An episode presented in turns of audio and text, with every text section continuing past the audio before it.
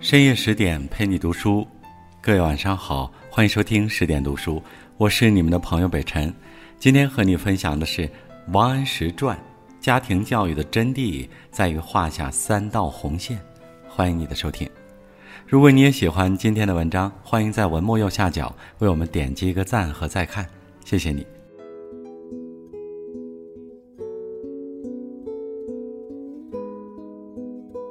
一年一度的考试季已经到来，每年的这个时候，我们总能看到各类媒体宣传的别人家的孩子，他们聪慧而不骄傲，成熟而不世故，热情而不放肆。他们的成长除了个人天赋和学校教育外，家庭教育同样扮演着不可或缺的角色。知乎上有人提出过一个问题：到底怎样教育孩子才是真的为孩子好？其中一位心理学专业人士的回答让人瞬间通透：真正的为孩子好，既不是惯着孩子，也不是一味打击，在真心感受、理解孩子的前提下的引导和约束。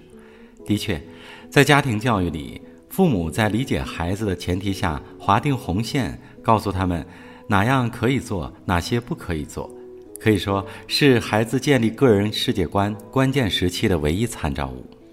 那么，作为过来人的父母，应该给正在成长的小神兽们画下哪些不可逾越的红线呢？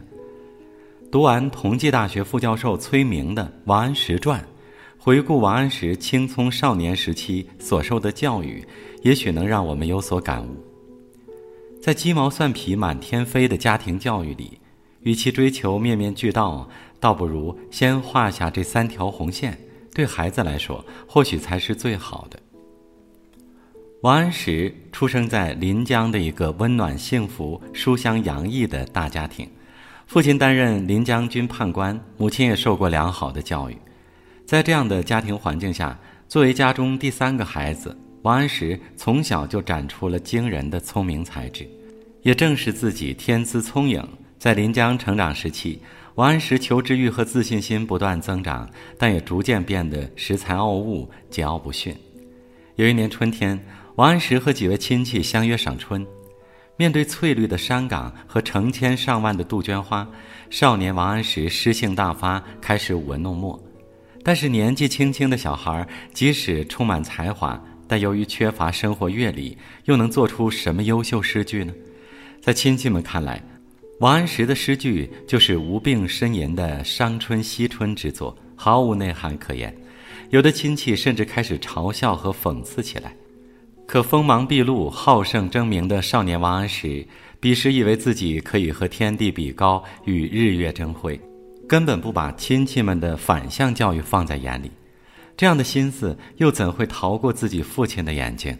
王安石的父亲希望年纪轻轻的王安石能够不要荒废自己的天赋，不要把精力浪费在华而不实的辞藻上，更不希望看见儿子有一些能力就沾沾自喜。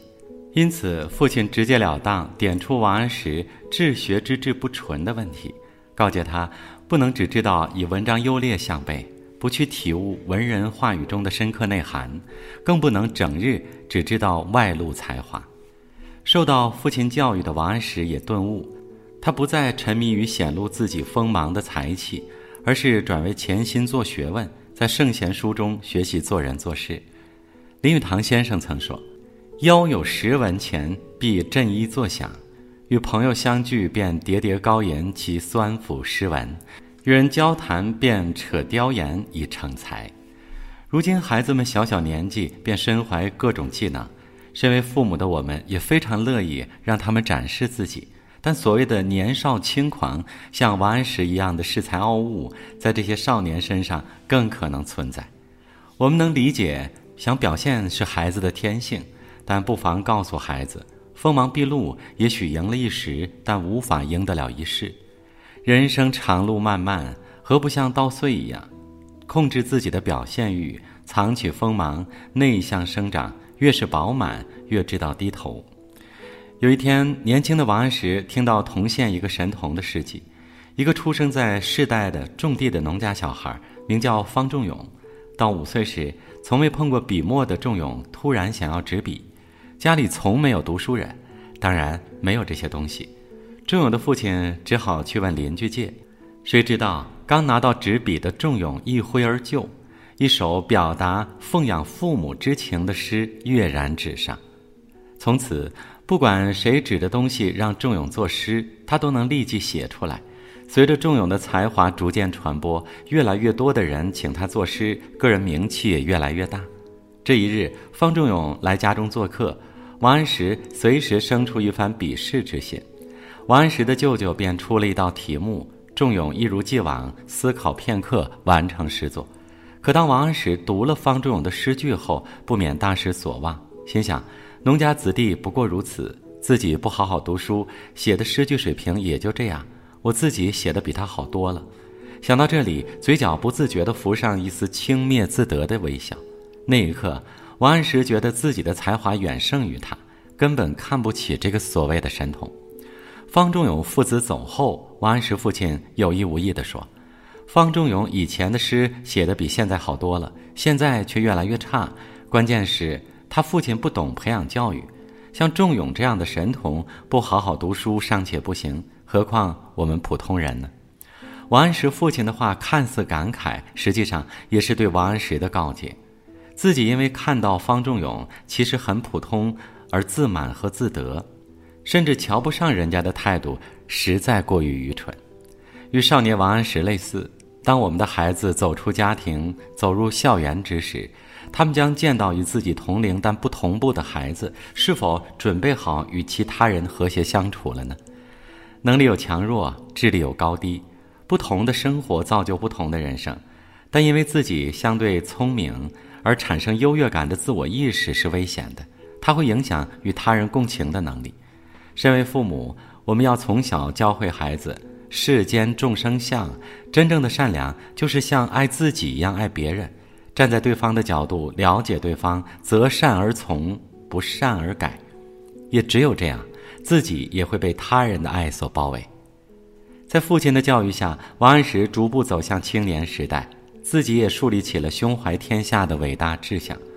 可天有不测风云，王安石的父亲不幸离世。为了养家糊口，王安石决定通过科举谋求一官半职。最终，他以全国第四名的成绩进士及第。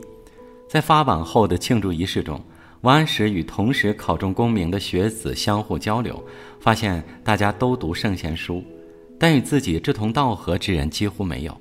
一种不愿与之同流合污的情感油然而生。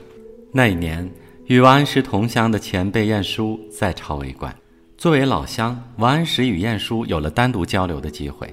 晏殊自然对才华横溢的王安石赞许有加，并说：“日后你定会做到我如今的位置。”可与周边格格不入的王安石，即使得到前辈赞许，心中也并不欣喜。他出于礼貌勉强应承，心里却认为晏殊所教不过是顺应世俗的官场生存法则罢了。他心中暗自感慨。晏公是朝中大臣，却教人如何适应官场，格局未免太小，境界实在太低。晏殊也似乎看出他心中的顾虑，最后送给王安石两句话：“能容于物，物亦容矣。”当时的王安石对前辈的劝诫不以为然，直到三十多年后回顾自己平生，很多人与自己为敌，不能保持友谊始终。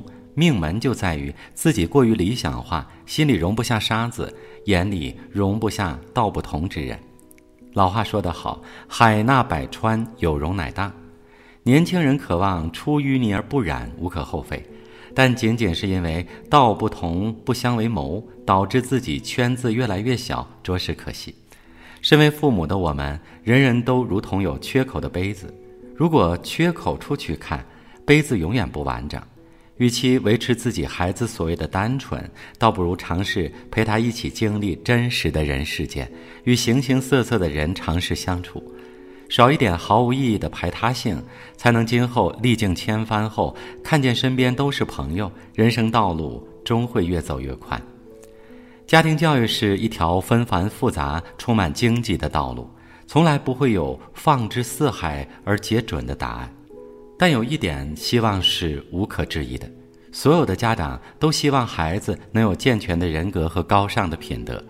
真正好的家庭教育，确实拥有直击孩子心灵的力量，托举着孩子成长，让他们收敛锋芒，怜悯同情，心胸宽广。这样的家庭教育注定不会轻松，需要家长眼光长远，用责任、细心和耐心护航孩子不断成长。愿每个孩子都活成自己，用闪亮的人性竖起一座丰碑，在五彩斑斓的生命旷野上点燃属于自己的光芒。